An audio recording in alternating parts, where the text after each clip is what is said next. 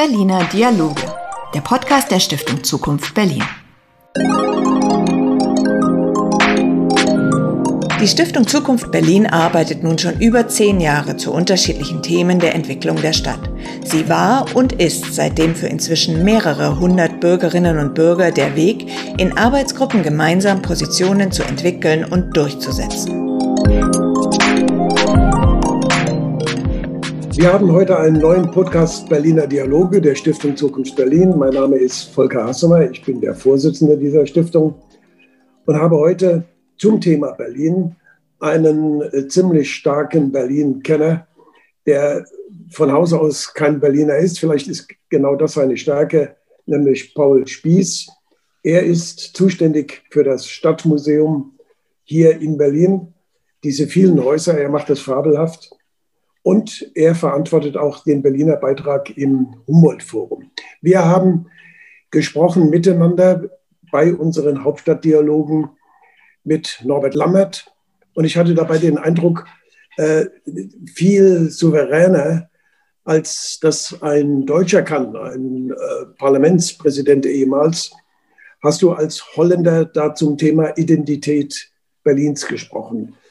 Und das würde ich gerne mit dir heute vertiefen. Identität Berlins. Äh, haben wir eine? Äh, sollten wir eine haben? Ist es gefährlich, eine zu haben? Ist es gefährlich, keine zu haben? Paul. Ja, Identität ist, ähm, finde ich, erstmal da. Also man kann jetzt nicht sagen, es ist gefährlich, dass, es, dass man es hat. Und ich kann das sagen, weil ich bin als Holländer hier gekommen und habe festgestellt, dass wir nicht so weit auseinander wohnen, äh, aber dass wir zwei komplett andere Kulturen haben, die Niederländer und die Deutschen. Und ähm, das macht es spannend für mich, um hier zu sein. Ähm, es ist auch schwierig manchmal, weil es gibt wirklich andere Gewohnheiten, andere Verständnisse von gleichen Angelegenheiten. Und diese großen kulturellen Unterschiede, das ist so etwas, das könnte man als Identität umschreiben. Jetzt gibt es natürlich auch innerhalb einer Identität, niederländische zum Beispiel oder Amsterdamer, nochmal viele unterschiedliche Identitäten. Also es ist keine nationale Angelegenheit, es ist keine regionale Angelegenheit, es ist meistens eine Community, eine Gruppe. Ich gehöre zu einer Gruppe aus Holland, ähm, die ähm, einen bestimmten Hintergrund hat, Ausbildung hat und in eine bestimmte Gruppe dann auch funktioniert hat. Und es ist also eine Gruppenidentität. Das gibt es hier in Berlin auch und es sind unterschiedliche. Aber als Gesamt habe ich festgestellt, dass die niederländische Mentalität auch was ist. Ne? Also das, das Unterschiedliche, was wir in den Niederlanden haben, ist trotzdem noch wieder anders als das Gesamte, was man in Deutschland wahrnimmt. Und ähm, ich will ja aber heute natürlich vor allem über Berlin sprechen. Ähm, wenn ich Deutschland betrachte, dann finde ich, dass die Berliner Mentalität ganz nah kommt an der Amsterdamer Mentalität in vielen Hinsichten.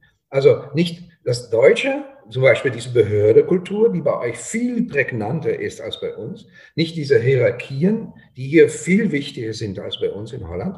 Aber wenn wir sprechen über Kultur auf der Straße, wie man einander anspricht, welcher Humor wir haben, auf welche Art und Weise wir einander sozusagen ansprechen, so wie du das auch machst, äh, Volker.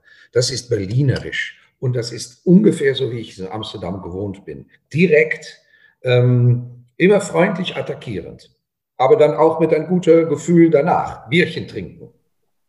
Ja, aber Amsterdam hat natürlich den Vorteil, ich sehe das ähnlich wie du übrigens Amsterdam hat den Vorteil, dass die Stadt nicht solch einen Rucksack der eigenen Identität trägt wie genau. dies Berlin. Wir haben ja da ein, äh, politisch, auch gesellschaftlich äh, so einiges hinter uns und sind deswegen äh, gar nicht so locker und so frei, wie das die Holländer sind und genau. wie das auch du bist, über die eigene Identität zu sprechen oder auch sich zu ihr zu bekennen, äh, auch sie haben zu wollen. Ja. Äh, hast du da einen Ratschlag? Wie, wie werden wir lockerer?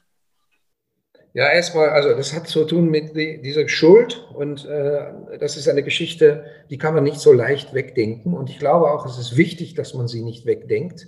Ähm, also erstmal, die Deutschen haben seit dem Zweiten Weltkrieg eine hervorragende, vorbildliche Demokratie. Punkt. Also es ist lange her, dass es hier schiefgegangen ist. Aber das Schiefgehen ist für uns allen in aller Welt ein Beispiel, wie ein wichtiger Zivilisation trotzdem ähm, sozusagen aus der Kurve gehen kann. Ähm, und das ist ein Beispiel für uns allen. Nur, ja, die Deutschen müssen erstmals diese Geschichte mit sich tragen. Das ist dieser Rucksack. Die Holländer haben auch unschöne Geschichten, nehmen es aber nicht mit in, in dem Rucksack, weil sie denken, das ist lange her. Also auch mit der Zeit wird, werden die Deutschen mhm. sich entspannen, weil sie festgestellt haben, ist wahr, was Spie sagt, es ist jetzt, jetzt sind wir schon so viele Jahre eine hervorragende Demokratie. Ähm, wir müssen jetzt aufhören, Angst zu haben, dass wir immer schuldig sind. Ähm, das sind jetzt auch manchmal anderen. Und trotzdem muss man natürlich dafür wachen, dass man nicht faul wird und dass man sagt, naja, das ist vorbei. Es kommen auch immer wieder neue Themen auf ploppt auf einmal diese koloniale Geschichte auf, ist man wieder dran. Also eigentlich wird es bestätigt, diese Angst für Schuld. Ähm, und ähm, die Holländer haben sie jetzt aber auch an der Backe. Äh, die Kolonialgeschichte wird auch den Niederlanden so richtig vorgeworfen, gerecht vorgeworfen und müssen sich damit auseinandersetzen. Und die Holländer sind auf einmal groß in Verlegenheit, wissen gar nicht, wie sie reagieren müssen. Und ähm, wir schauen dann wieder auf Deutschland. Wie haben die das eigentlich gemacht, diese Aufarbeitung der Geschichte, dieses Erinnern? Und ähm, da gibt es viel Lob für Deutschland. Ähm, vielleicht solltet ihr mal abholen im Ausland, wie positiv die Leute über euch denken. Vielleicht hilft das, um nicht in dieser Pavlov-Reaktion der Schuld äh, zu kommen. Ähm, man muss nach außen gehen, um sich selbst zu verstehen. Ja, das ist ein das ist ein gutes Wort. Äh, das Humboldt-Forum, da bist du zu Hause. Äh, das könnte die Überschrift sein, vielleicht eine bessere als die an der Kuppel jetzt, äh, über die Aufgabe des Humboldt-Forums. Ähm, aber trotzdem sind wir halt, ja, wir haben viel gearbeitet, mussten auch arbeiten zur Aufarbeitung, aber wir haben das doch holprig getan, wir haben das verkrampft getan. Wir haben das eben halt typisch deutsch genau. dann wiederum getan.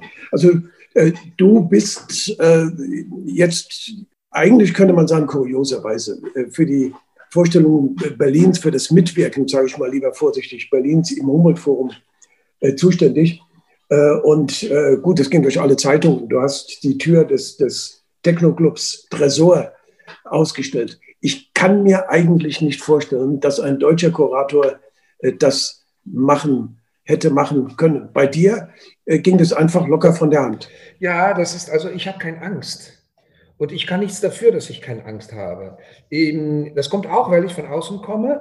Ähm, stell dich vor, in Holland wäre es vielleicht auch schwieriger gewesen. Ich bin hier zu Gast, ich bin eingeladen, die wollen mich gerne haben, ich darf was versuchen, das wird von mir verlangt.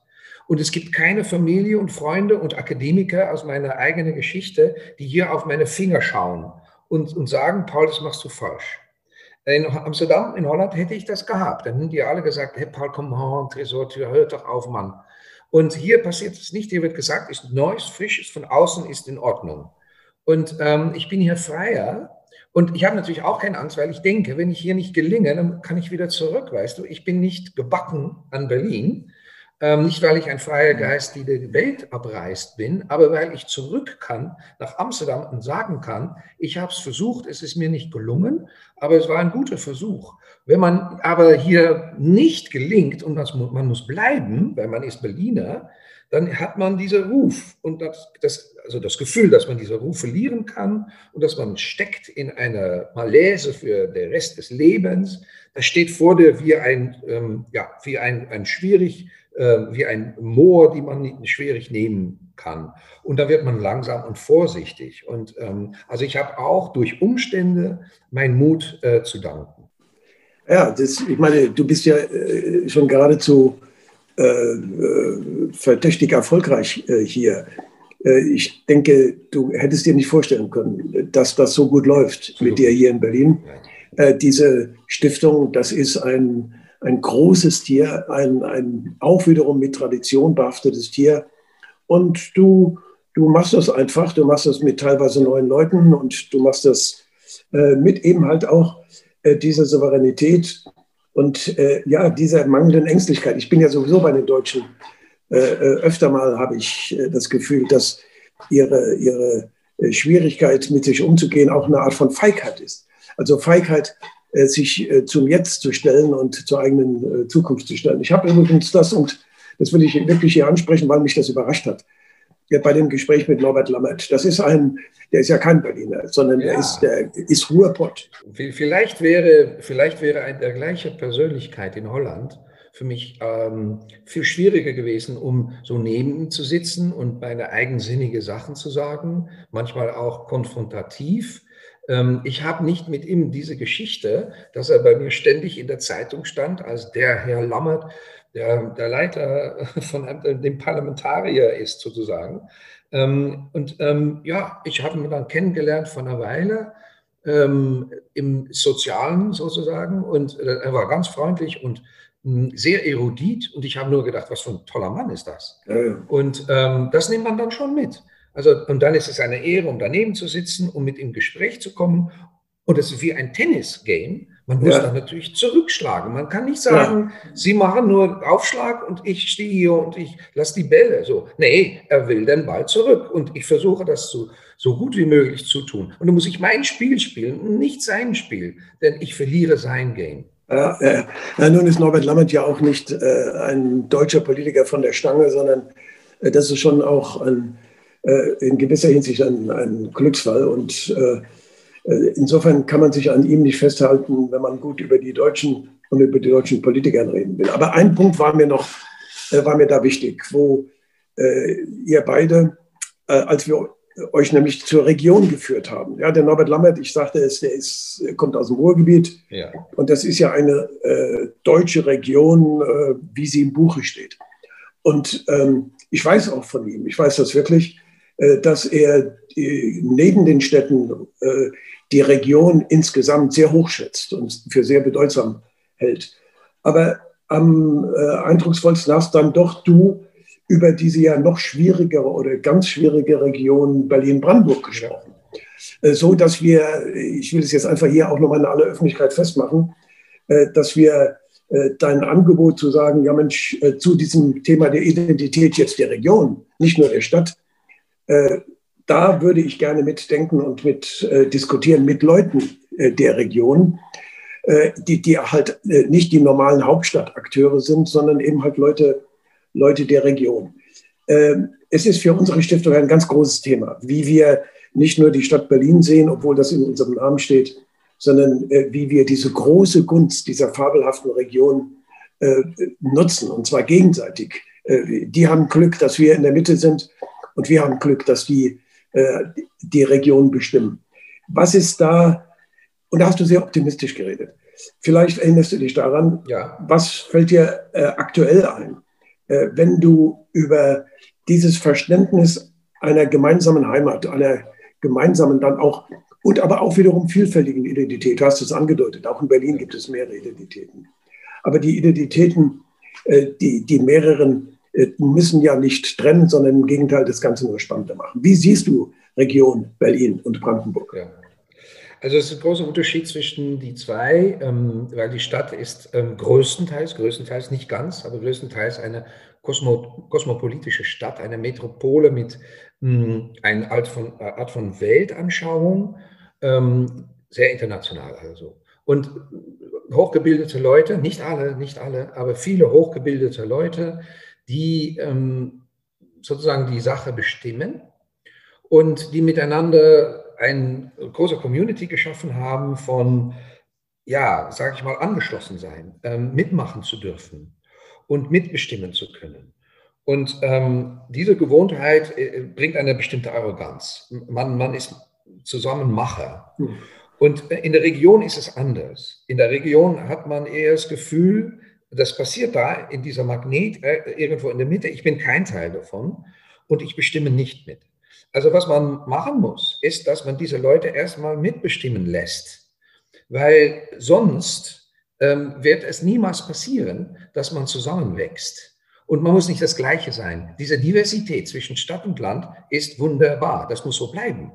Es muss nicht auf einmal eine allgemeine Suppe werden. Nein, das Brandenburg hat seine eigenen Qualitäten, seine eigene Geschichte und Charakteristiken und die, muss, die müssen behalten bleiben und nicht aufgefressen worden von einer Stadt, der sich ähm, immer wieder erweitert und annexiert und besetzt. Dann hat man vom gleichen mehr und nicht diese Diversität, von der wir immer sprechen. Wir müssen nicht nur in Diversitäten denken, wenn es geht um ähm, ja, Leute von außen, ne, so, äh, Migranten und Flüchtlinge und so weiter. Wir müssen auch sprechen über eigene Diversitäten, also ähm, innerhalb unserer Region.